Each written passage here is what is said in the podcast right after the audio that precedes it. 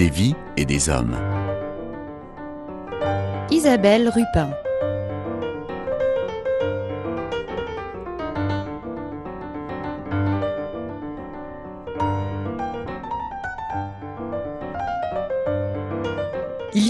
Presque jour pour jour, Eve et Draman Barrow étaient venus nous parler de leur implication au Burkina Faso pour l'ONG Pharmaciens sans frontières. Et puis ici, on aime bien faire un petit peu de suivi, et ça va être le cas puisque Eve et Draman reviennent tout juste du Burkina Faso et viennent chez nous ici pour euh, nous dire exactement euh, ce qu'ils continuent à faire hein, au sein de cette euh, belle association. Eve et Draman Barrow, bonjour. Bonjour. Alors, euh, Draman Barraud, je vais vous présenter. Vous êtes euh, pharmacien à Baie et surtout, là, en l'occurrence, vice-président de l'association Pharmaciens sans frontières hein, pour la Mayenne. C'est exact. Voilà. Et euh, Eve, hein, vous êtes la fille de Draman. Ça. Et l'année dernière, vous étiez étudiante à Londres. Et là, cette année, vous êtes en attente de reprendre des études avec un doctorat. C'est ça. Toujours dans le domaine artistique. Euh, oui, plus ou moins, oui. Ouais. Et entre-temps, entre-temps, ben, vous ne restez pas les mains dans les poches, hein, puisque vous vous impliquez, comme c'était déjà le cas avant, mais vous vous impliquez encore plus hein, au niveau humanitaire. Oui, c'est ça. Je vais euh, passer quelques mois à Calais dans un centre pour femmes réfugiées. Il n'y a Et plus la jungle, mais il y a encore la jungle hein, quand Oui, même à Calais. Il y a Oui. toujours des gens Mm. qui ont besoin de- d'aide, donc, euh, donc voilà. Bon. Et puis, entre-temps, vous organisez aussi des expositions. Vous êtes curatrice hein, d'expositions. J'ai appris Oui. ce terme. hein. C'est ça, tout à fait. À New York, euh, je produis des expositions euh, qui ont un rapport avec l'art aussi. Voilà, donc euh, bravo. Et là, ce qui nous occupe vraiment aujourd'hui, c'est votre implication donc au sein, euh, tous les deux au sein de Pharmaciens sans frontières euh, pour la Mayenne. Et donc, je disais, vous revenez tout juste hein, du Burkina Faso, où vous avez été en quelque sorte faire un point sur euh, les actions que, qui sont menées depuis depuis quelque temps. Voilà, exactement, oui. Pharmaciens sans frontières est une association qui existe maintenant depuis une trentaine d'années. Tout le monde se rappelle de nos interventions dans les pays de l'Est. Mais là, depuis une dizaine d'années, on est vraiment concentré plus sur l'Afrique. Nous, nous intervenons éventuellement sur euh, le Bénin, la Guinée, le Congo et le Burkina Faso. Donc, euh, c'est dans ce cadre-là que euh, je viens de passer euh, deux semaines avec Eve pour le suivi d'un certain nombre d'actions que nous réalisons dans ce pays-là, qui malheureusement, tout le monde le sait, est un pays qui est un petit peu... euh, qui vit des moments difficiles aujourd'hui. Oui, Mais toujours. bon, malheureusement, nous sommes des humanitaires, euh, nous ne devons pas nous mêler des problèmes de politique. Non, mais c'est vrai qu'on peut quand même signaler qu'effectivement, euh, les aides humanitaires arrivent euh, difficilement. Et par exemple, la France a stoppé son aide hein, parce que le Burkina Faso est supposé être plus proche hein, de la Russie. Donc la France a bloqué son aide, ce qui fait qu'effectivement, il y a des ONG qui sont encore plus nécessaires hein, qu'elles ne l'étaient par le passé. Absolument, absolument, parce que ben, on le sait bien. Euh, Dans des contextes comme ça, c'est plus les populations qui en souffrent, puisque c'est les populations qui euh, sont euh, récipiendaires des aides qui sont euh, fournies par, euh, en tout cas, ces ONG-là. Et ce qui est bien dommage, parce qu'on le voit bien que quand on est sur le terrain, qu'il y a d'énormes besoins encore. Ouais, ouais, c'est important de, de pouvoir avoir des témoins qui l'ont constaté de leurs yeux. Et là, c'est pas politique ce que vous dites, c'est juste humain. C'est vraiment important. Euh, ce qui est important aussi à dire, et j'ai peur d'oublier, alors euh, euh, je le dis maintenant, c'est que euh, c'est pas juste quand vous y allez, au Burkina Faso en l'occurrence, que il se passe des choses. En fait, toute l'année, il y a un des, des gens, des relais là-bas. hein. Voilà, nous avons un, un représentant local euh, qui euh, travaille sur toutes les actions que nous menons au Burkina Faso. Bon, en ce moment, il n'est pas là, mais bon, il est euh, relayé ou remplacé par quelqu'un d'autre. Mhm. Oui, c'est important, puisque bon, quand on construisons des dossiers, souvent nous avons besoin des interventions, nous avons besoin de papiers, et cette personne-là qui nous aide énormément elle travaille sur le terrain. Et euh, suit toutes les actions que nous faisons, euh, que nous déployons dans le terrain du 1er janvier au 31 décembre. Donc, qu'on y soit ou pas, euh, le suivi est fait. Et ça, c'est surtout pour nos bailleurs de fonds qui peuvent être assurés que ben, chaque euro qui nous est donné est bien utilisé et bien vérifié et contrôlé. Voilà. Mais votre présence là-bas est complémentaire parce Elle- qu'elle permet d'affiner aussi les. On fait des bilans, puisque d'abord, d'une part, parce que nous sommes responsables des fonds qui nous sont confiés.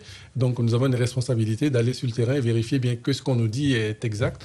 Et à chaque fois qu'on y va, on fait nous-mêmes le, euh, le, déplacement dans les villages, même si, comme on disait tout à l'heure, la situation sécuritaire est quand même compliquée. Mais on a fait, euh, avec elle, on est resté euh, deux semaines, on a fait pratiquement tous les jours de la piste pour aller dans les villages, pour constater nous-mêmes, aller sur le terrain. Alors, on parlera maintenant des missions que nous avons faites. On dira que nous avons été rencontrer les gens qui ont été bénéficiaires des aides qui ont été financées grâce à nos bénéficiaires, à nos, donateurs. Pardon. Alors, il y avait deux axes principaux que vous aviez évoqués l'année dernière hein, avec Manuel Blois, qui vous avait euh, interrogé sur ça. Euh, il y avait tout d'abord des forages pour l'eau, parce qu'on sait combien l'eau est précieuse et indispensable là-bas, particulièrement. Effectivement. L'année dernière, en janvier, on avait eu des demandes, puisque le Pharmacien sans frontières n'est porteur de projets, que lorsque ces projets sont demandés par les gens dans le pays. On n'amène pas des lits, on n'amène pas euh, des choses que des frigos que nous trouvons dans nos garages en disant qu'on ben, va leur apporter ça. Non. Euh, c'est des demandes qui sont faites par les populations que nous relayons. Des vrais besoins. Des vrais besoins. Donc en l'occurrence là, c'était des demandes sur des forages pour euh, deux populations, deux gros villages, un village de 2000 habitants et un autre qui fait 10 000 habitants, qui avaient besoin, euh, qui avaient des problématiques d'eau. Et donc l'année dernière, on a travaillé sur ce projet-là et nous avons cherché des financements que nous avons eu. Euh, une grosse, d'ailleurs, j'en profite pour bien saluer et remercier Laval Aglo, l'agence Bretagne, l'agence de l'eau Loire-Bretagne, qui nous a énormément aidés, mais aussi tous nos anonymes hein, qui nous aident tous les jours par des petits fonds, des petits dons qui ne sont pas si petits que ça. C'est pas, excusez-moi de dire petits. Non, mais qui sont des, des, des, gouttes d'eau qui permettent donc d'alimenter. Aussi utile que tous les gros chèques qu'on peut nous, nous, donner.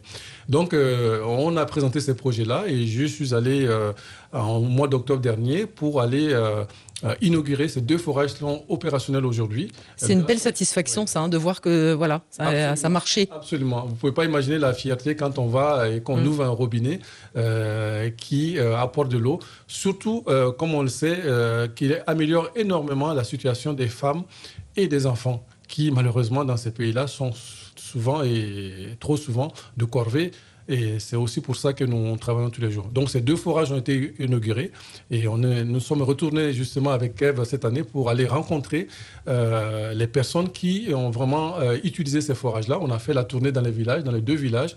Nous avons été discuter avec euh, les personnes qui gèrent les points d'eau. je ne peux pas vous dire la satisfaction qu'elles ont pu avoir en nous, ben, en nous voyant mm. arriver. On a pu constater justement... oui, on, a eu des témoignages justement de, de plusieurs personnes qui ont pu avoir accès à cette eau-là euh, dont des personnes qui, par exemple, étaient particulièrement vulnérables parce qu'elles avaient des maladies ou euh, des femmes plus âgées qui ne pouvaient pas se déplacer facilement pour aller chercher de l'eau. Donc c'est vrai qu'en y allant dans le village, en discutant avec les gens, on s'est rendu compte vraiment de l'utilité et du besoin derrière ce projet. Oui, donc c'est vraiment une belle satisfaction et une fierté aussi, effectivement, comme vous le disiez tout à l'heure, pour tous ceux qui ont contribué par leurs dons euh, à, cette action. Euh, vous avez été refaire un petit tour aussi, euh, là où vous aviez été l'année dernière, sur un centre qui accueille des personnes. Alors j'ai bien aimé l'expression que vous avez utilisée, Eve, quand on a révisé cette émission, des personnes en vulnérabilité psychique. Oui, c'est donc c'est des personnes qui euh, sont en situation d'isolation sociale, donc qui vont se retrouver euh, seules et isolées de leur famille ou de des gens autour d'eux, euh, et qui sont vulnérables psychiatriquement euh, et, donc ils peuvent avoir besoin d'un suivi mais auquel elles n'ont pas forcément accès. Et donc euh, c'est un centre où euh, il y a toute une équipe de personnes qui les accompagnent. la plupart des gens sont des bénévoles, il y a des psychiatres aussi, mais aussi toute une équipe avec des artistes qui les accompagnent parce que c'est une thérapie assez complète dans, la vie des gens. Il y a une partie je crois pour faire du jardinage, pour faire de la cultivation de, différentes plantes. Donc c'est assez complet dans l'accompagnement de ces personnes-là pour pouvoir les réinsérer aussi dans la vie. Euh, active après ça. Et il y a le diocèse de Bobo, je crois, qui soutient particulièrement ce, ce centre. oui, qui a fourni les, les, les, les, bâtiments, qui loge, qui apporte un soutien vraiment plus qu'important. D'ailleurs, le directeur du centre est un abbé, Nabé Nabaloum, que je salue ici, et qui est une personne de ressources euh, indispensable à la survie euh, de ce centre-là. Euh, autre chose que je rajoute, c'est aussi toutes les créations artistiques de ces pensionnaires. Quelque chose d'assez important, une technique qui est utilisée et qui fait partie de la thérapie, c'est sûr.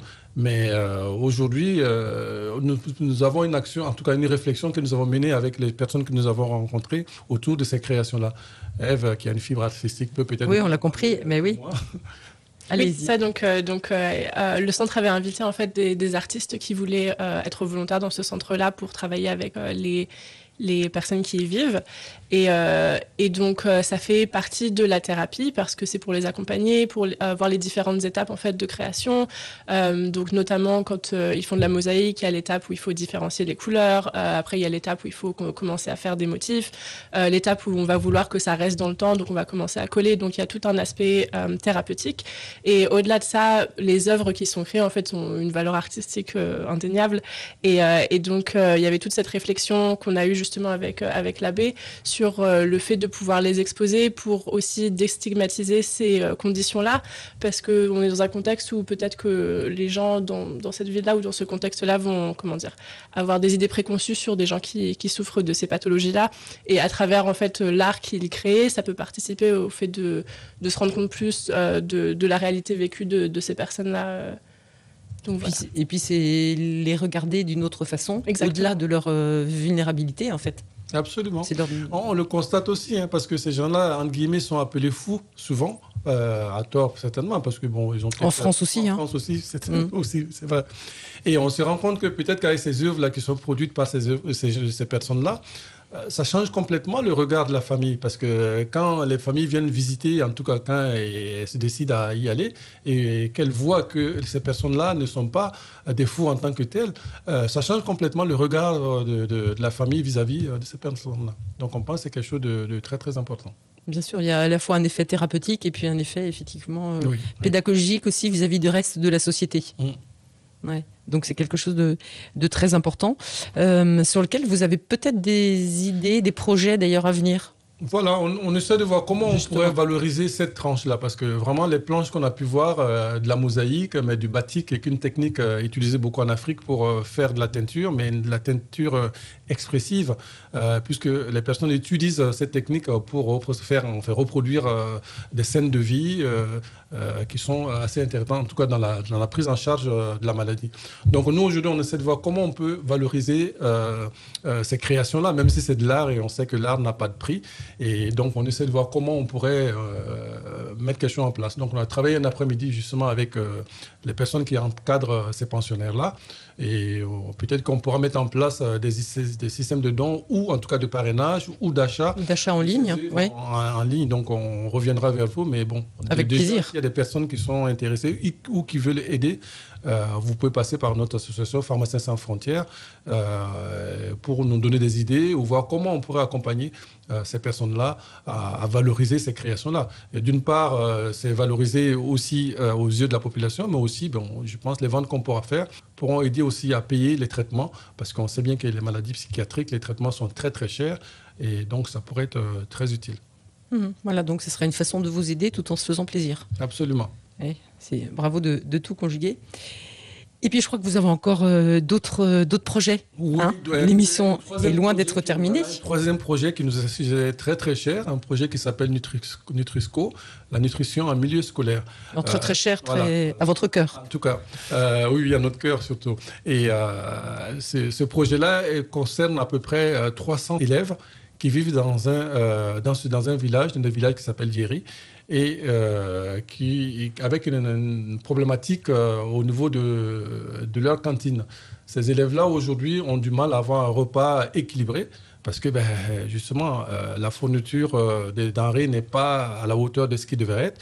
Et donc, grâce à ce projet-là, on aimerait mettre en place euh, par exemple, un jardin potager qui pourra les aider, d'une part, à cultiver euh, les légumes qui pourraient rentrer dans, dans, en tout cas dans, dans leur ration quotidienne, puisque je vous rappelle qu'aujourd'hui, à part le maïs et de l'huile, il n'y a pas grand-chose. Donc, euh, nous, on pense Parce qu'en fait, c'est ce qui est fourni par l'État et qui, qui, fournit à peu près deux mois, deux mois de, de nourriture. Deux mois seulement. Et, le reste, ce sont les familles qui doivent se débrouiller. Qui doivent se débrouiller. Et, on pense qu'en mettant en place ce projet-là, ça pourrait être utile puisque les élèves pourront eux-mêmes cultiver euh, les légumes euh, qui pourront être euh, utilisés en fait dans la préparation des, des, en tout cas des, plats. Même s'il n'y a pas que cet aspect-là. Oui, mais pardon, alors je vous interromps, parce que ce n'est pas, pas du tout un village euh, agricole. Donc il n'y a pas sur y a place. Puisqu'en fait, c'est un village où il y a plutôt des plantations, des, oranges, euh, euh, de l'anacarde, des carités. Donc en fait, ces villages-là ne produisent pas des céréales.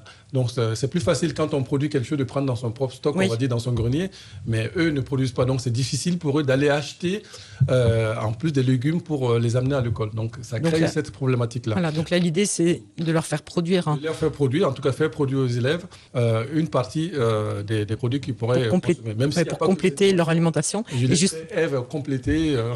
Oui, justement. Alors il y, y a, aussi tout un volet euh, pédagogique. On, sent bien que c'est quelque chose qui est important pour vous, Eve. Hein. C'est ça, parce que bon, ce projet aussi, l'origine du projet est aussi née d'une demande de, ces écoles-là, parce que quand on a été euh, l'année dernière pour faire les forages, on a visité un peu le village et il y a des professeurs de l'école qui nous ont expliqué que c'était déjà un projet qu'ils voulaient réaliser en fait, mais il manquait de fonds. Donc, euh, comme on l'a dit plus tôt, l'association, souvent, son but, c'est de soutenir euh, des partenaires locaux pour que le projet puisse être euh, durable.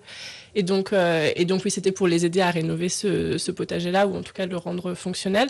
Et donc, il y a tout un aspect pédagogique, puisque le fait qu'il soit lié à une école, ça veut aussi dire que ça peut, comment dire, être intégré dans le programme scolaire de la SVT, de la biologie, de comprendre comment les plantes euh, vont grandir, d'avoir un rapport particulier à l'environnement, de comprendre comment l'écologie fonctionne et aussi bon, le corps humain parce qu'il y a tout un aspect nutrition aussi dans, ce projet-là. Donc euh, il y a tout ce volet pédagogique du fait que les élèves, euh, oui, fassent pousser des plantes, mais aussi qu'ils puissent en tirer quelque chose d'un point de vue pédagogique.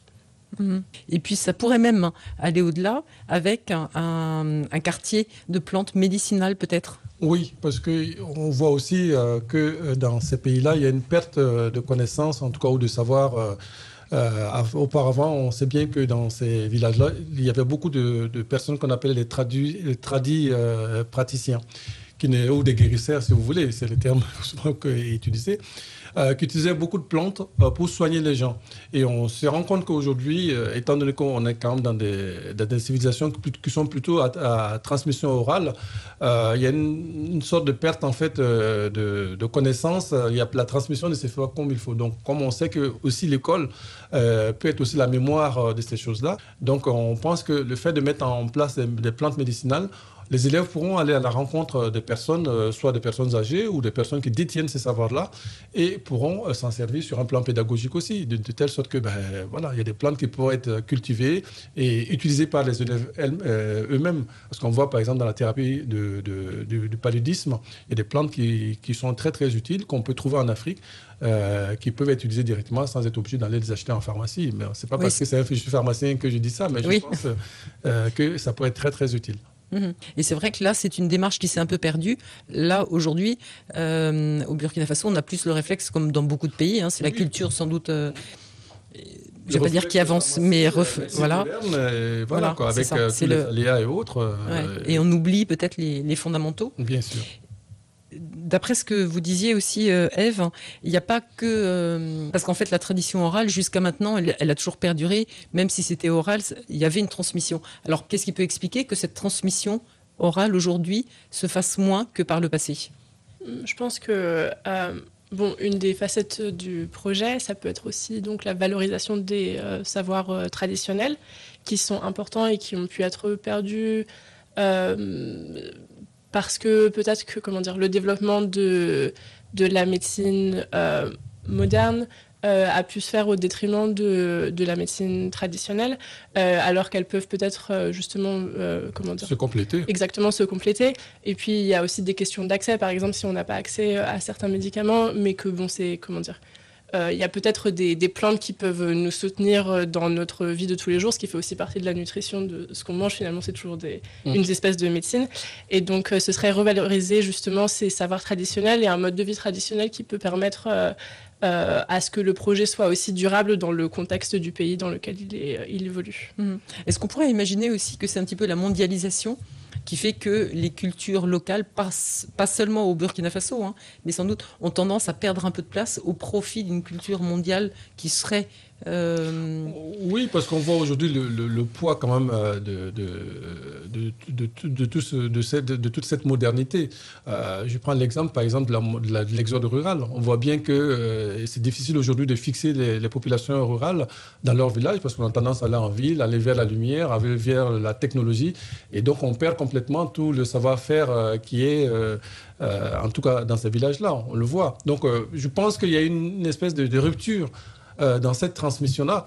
On a tous l'habitude de dire que lorsqu'un vieillard meurt en Afrique ou peut-être ailleurs aussi, c'est comme une, une, bibliothèque entière qui brûlait. Parce que justement, voilà, je ne remets pas en cause la, la transmission orale, hein, mais comme les choses ne sont pas écrites et que ces personnes-là ne trouvent pas, par exemple, les personnes qu'il faut pour, écouter. pour écouter, pour transmettre, ben, c'est perdu. Je prends un exemple que, comme ça. On a été euh, un après-midi euh, voir aussi, euh, rencontrer un, un guérisseur dans, dans, la ville de Bobo. Donc, Eve était avec moi, donc on a été l'interviewer. Et cette personne-là, Eve, elle lui a posé la question, ça va, mais comment, comment s'est fait la transmission du savoir? Parce que la personne avait un étalage de plantes médicinales, énormément de choses sur son étalage. Mais elle avait, la personne avait appris ça de ses, de ses parents. Donc, Eve lui a demandé, mais comment on fait Comment vous faites pour transmettre? Donc le guérisseur nous a dit, ben, en fait, on ne transmet pas à tout le monde. D'abord, il faut être sûr de ce qu'on va transmettre, mais ensuite, à qui on va transmettre. Donc, on regarde bien la personne qui vient pour chercher le savoir. Donc, même les propres enfants, souvent, on refuse de transmettre parce que si on n'est pas sûr que ça va être utilisé à bon escient et que ça va être d'abord utilisé, on ne transmettra pas. Donc, il y a tout un contexte qui, est à respecter pour que la transmission puisse se faire. Et aujourd'hui, ce contexte-là, qui peut être euh, peut-être multiple, hein, euh, n'est peut-être pas respecté, si bien que ben, on perd énormément de choses. Donc, on pense qu'en passant par les écoles, par les élèves, on va peut-être réhabiliter peut-être un peu plus facilement euh, cette transmission-là entre les générations, tout simplement. Oui, parce que pour... Pardon. pardon. J'allais juste dire, même au-delà de la médecine, on avait eu cette discussion intéressante quand on était au jardin. Il y a tout le savoir aussi lié à l'écologie. Euh, donc il y a certaines plantes qui vont, si on les pulvérise, elles vont permettre que certains insectes ne, ne viennent pas abîmer certaines plantes. Et ça, en fait, c'est très lié au contexte local. Donc si on développe des insecticides, bon, même si on sait que de toute façon que les insecticides ne sont pas la meilleure chose à pulvériser, mais si on développe des insecticides dans certains contextes euh, globaux, ça ne veut pas forcément dire que ça va marcher dans le contexte local. Donc c'est aussi là tout le, toute la tout l'intérêt euh, d'avoir des relations avec euh, des personnes qui s'y connaissent euh, en, savoir traditionnel et en technique traditionnelle pour, pour comment dire, préserver ces écosystèmes-là, oui, que de, que de pouvoir discuter avec eux pour pouvoir justement baser ça sur l'écosystème local et le contexte dans lequel on est et, et, le pays dans lequel on est aussi. Oui, ne pas plaquer un modèle européen sur ce qu'on a, pu avoir tendance un petit peu à faire. Dans le même contexte, la notion de contexte d'environnement est, très important. Mhm. Mais euh, pour que cette transmission se fasse aussi, il faut qu'effectivement en face il y ait des personnes qui soient prêtes à recevoir cette transmission et, et qui s'intéressent en fait à, ces à, ces savoirs. Oui. Donc c'est peut-être ça aussi qui manque un peu. Ce qui manque aussi, mais aussi bon là comme on disait par rapport à nos projets, donc là c'était une demande puisque quand on a été, les enseignants déjà avaient constaté ce vide là. Nous, notre euh, boulot, c'est plutôt les aider en fait à la concrétisation de, ces, en tout cas de ce qu'ils ont envie de faire. Là, euh, on prend par exemple, ils avaient besoin d'un forage pour pouvoir euh, arroser leur jardin, donc chose qu'on a pu faire. il fallait délimiter un endroit, bien l'isoler pour éviter que les bêtes sauvages puissent y aller arracher. oui, pour le potager. pour le potager et ou même pour la suite qui est prévue pour les plantes médicinales. voilà, notre boulot à nous, quand on vient de l'extérieur, c'est pas justement d'apporter euh, notre savoir ou notre euh, modernité. Au contraire, c'est de les écouter, voir comment en fait euh, on peut apporter peut-être tout le côté matériel qui peut leur manquer. Et c'est toujours des échanges parce que je peux vous dire, à chaque fois qu'on y va, à chaque fois que je vais dans ce pays-là, même si c'est le mien, je reviens toujours ressourcé avec beaucoup de choses. Donc on apporte peut-être du matériel ou les moyens qui leur manquent, mais c'est très très peu de choses par rapport à ce qu'on peut recevoir de ces pays-là. Et ça, je peux vous dire que c'est, on peut pas le mesurer. Hum. Mais merci en, tout cas euh, infiniment, Eve et Draman Barrault, d'abord de votre action là-bas, et puis surtout d'être venus euh, rapidement quand même hein, nous en rendre compte, hein, euh, parce que voilà, là on voit sur le terrain exactement à quoi à quoi sert l'association Pharmaciens sans frontières. Hein, que nos auditeurs peuvent rejoindre au moins au niveau de la Mayenne, parce que là, c'est. Voilà, il n'a de de pharmaciens que vraiment pas grand-chose. Tout le monde peut participer. Voilà, on n'est pas obligé d'être. Euh, obligé d'être pharmacien. D'être du sérail. Oui, les pharmaciens sont minoritaires dans notre conseil d'administration. On reçoit tout le monde. Euh, la porte est ouverte à toutes euh, les bonnes volontés. Et, voilà. Et je remercie encore tous ceux, en tout cas, qui nous font confiance et qui continuent à nous, à nous aider. Laval Aglo, le Rotary Club de Laval, tous ces, toutes ces associations autres qui nous, font, que nous font confiance.